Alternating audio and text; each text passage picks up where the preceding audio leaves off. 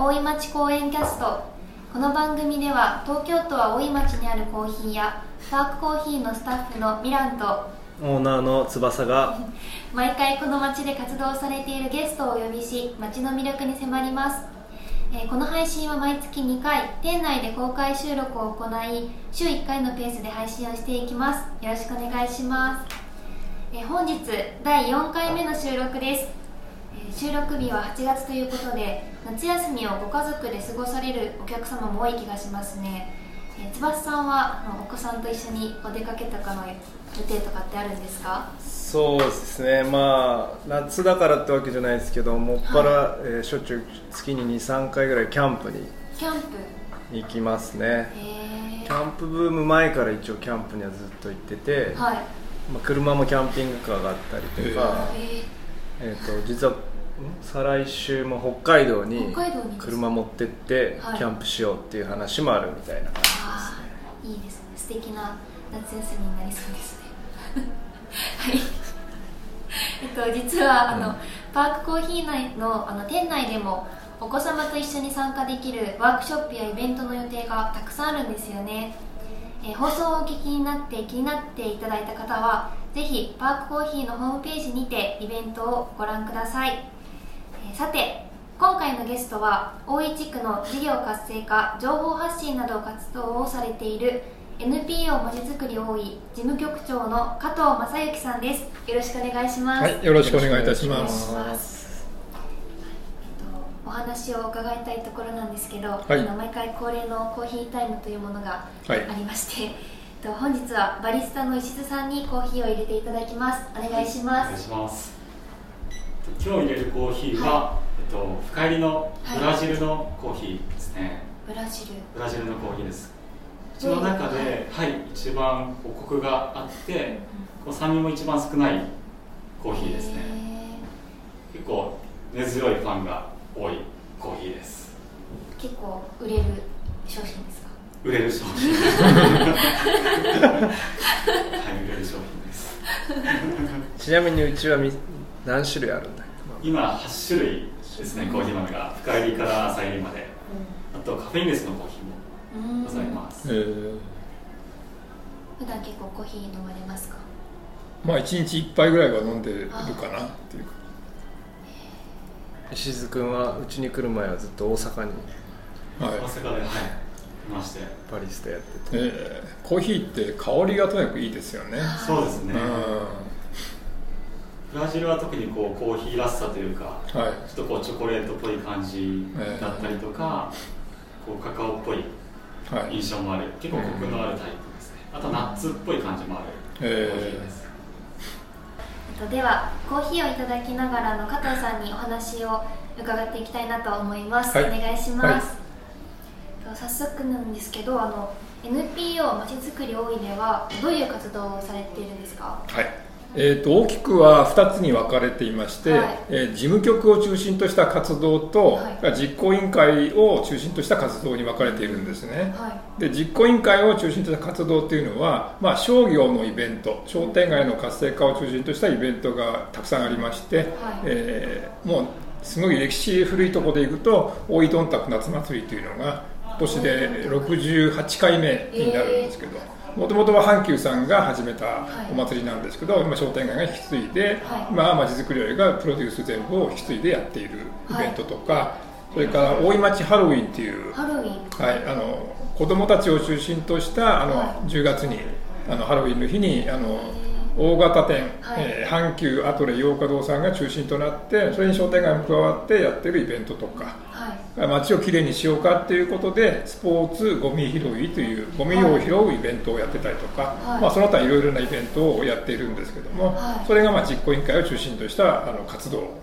えだから事務局を中心とした活動というのは、まあ、まずです、ね、NPO という組織自体の運営を司っているので、はい。えーまあ、毎月の定例の例会とか、はいえーまあ、総会とかっていうものと同時に、えー大井町の本当に再開発が今いろいろ進んでいるんですけども、はい。そういう本格的な町づくりの、えーまあ、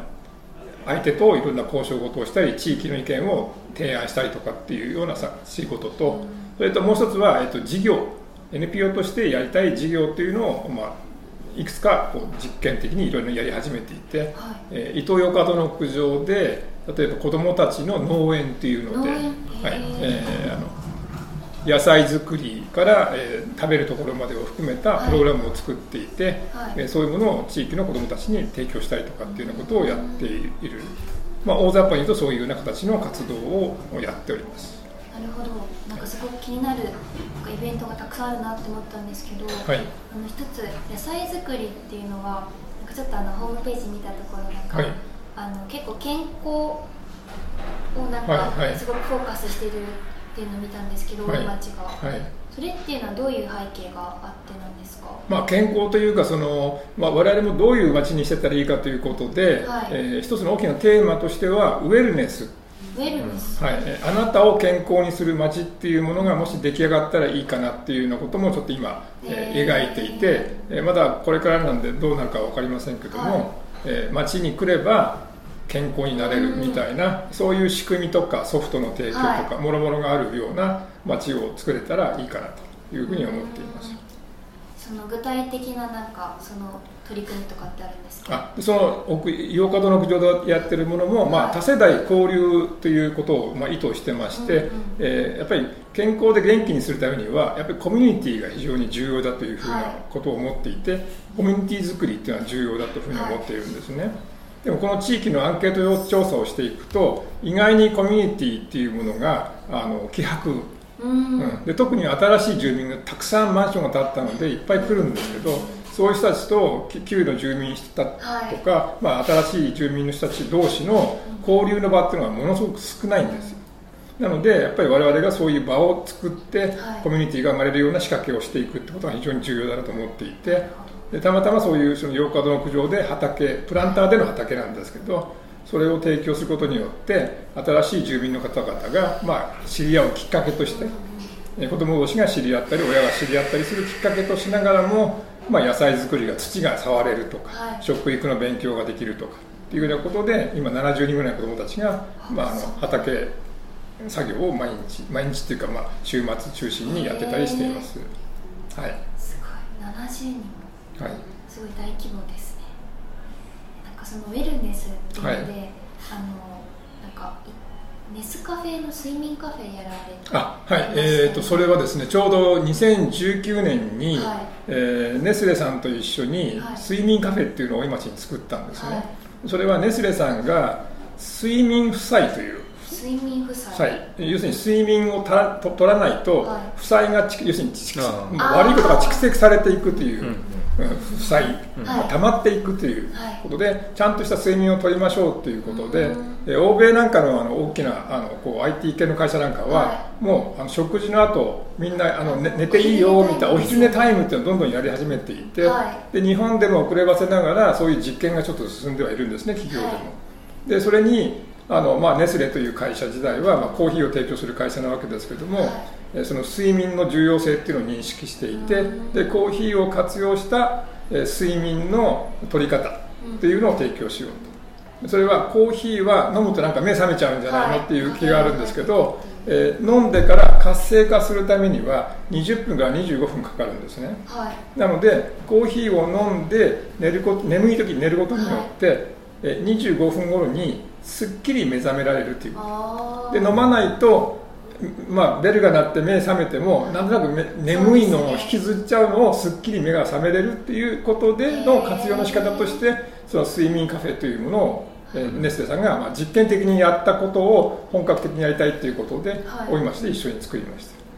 で残念ながら翌年コロナになっちゃって、はい、えー、事業は一応撤退ということになってしまったんですけど。でもすごいそのビジネスマンの方も多いですしいいですよね、はい、はい少しお昼寝したいなって時に。そうですね。日本でも多分だんだん今広がり始めていて、うん、その方が結果的に仕事の効率がいいということで眠いの我慢してやるよりはちょっと寝た方がすっきり仕事ができるという、はい、ありますもんね。なんか眠いのを我慢しながら作業して結局進まなくて、うん、そうですね。効率悪かったなって思ったりす。る、はいはいはい。はい、だ三菱地所さんなんかも、まあ、自社でそういう実験に取り組んでいて仕事の効率がどれだけ上がるのかっていうちゃんと実証データを今取ろうとして動いていらっしゃるっていうのは聞いたことがあります、はいそうなんです。そんな結構注目されてるんですね、はい、そうですね。あの NHK でもその睡眠負債というのは取り上げているので、はい、大きな問題として社会的な大きな問題として今クローズアップがされています。なるほどすみませんなんかちょっと、ね、あの睡眠カフェの方にったんですけどあの最初のあのロンタクもすごく気になって、はいはい、今年って開催されるんですか？はい、えーと、8月の27日の土曜日と28日の日曜日に一応開催する、はい、予定です、はいでこれは、まあ、2年間はほとんどできなかったので、はい、まあ、3年ぶりの復活ということなんですけどもともと阪急の大井町店っていうのは東京の進出の1号店なんですね。すき家橋より早いんですよ1号店なんです、ね、はい、昭和28年に進出されてきて、はい、で翌年の29年から、まあ、当時の社長さんが、はい、まあ、地域貢献のためにということで、えー、おいどんたくというものを始めたんですね、それがまあ歴史的にずっと引き継がれてきていて、まあ、現在に至っているということで。でコロナ前は2日間大体3万から3万5千人ぐらい来るような、まあ、本当に大規模なお祭りになっています、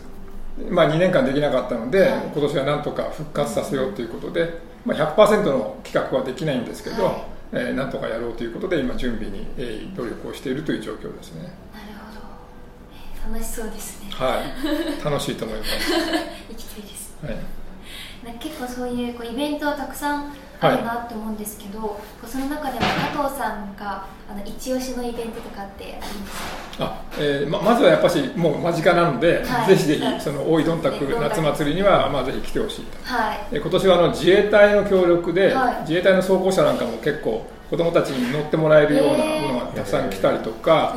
それからあともちろん音楽系ダンス系のイベント、コンテストみたいなこともたくさんやりますし、あのプロのミュージシャンの方にも来ていただきますので。はい、楽しめると思います。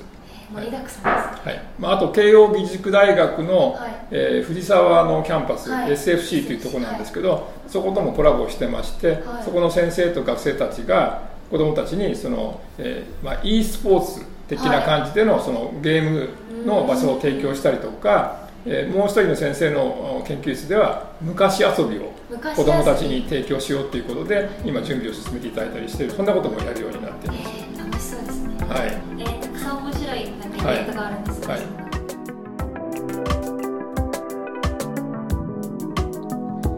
今週の放送はここまでです。次回は後編になります。それではまた来週お会いしましょう。バイバイ